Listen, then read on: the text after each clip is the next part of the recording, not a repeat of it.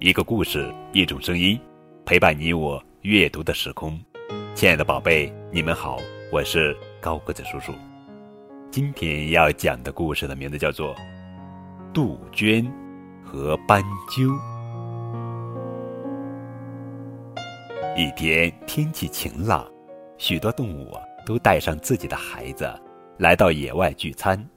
突然，他们听到一只杜鹃在枝头默默哭泣，那声调悲伤极了。一只热心的斑鸠飞过去，亲切地问：“亲爱的朋友，你为什么哭呢？是家里发生了什么事儿吗？还是害怕冬天快来了呢？你说给我听听吧，说不定我可以帮帮你呢。”杜鹃哭着说：“哎，我……”太命苦了，你也知道的，我以前多幸福啊！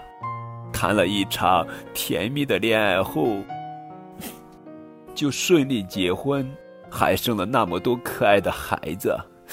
可是现在呢，孩子们没有一个孝顺我的，我对他们来说就跟陌生人一样。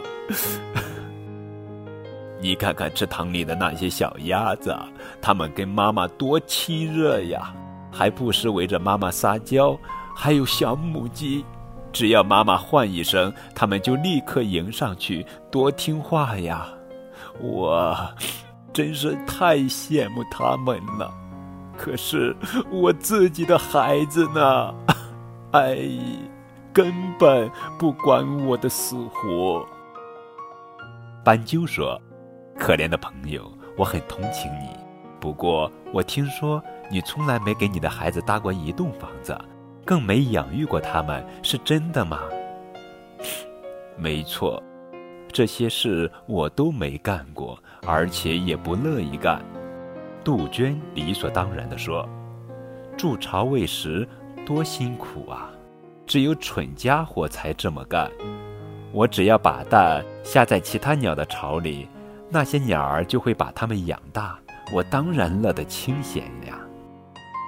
斑鸠听了，冷冷地说：“这么说来，你完全是咎由自取，你根本不配孩子们孝敬你，因为你对他们不管不顾，没有丝毫付出。”说完，斑鸠头也不回地飞走了。是呀，没有付出却奢望回报，哪有这样的好事呢？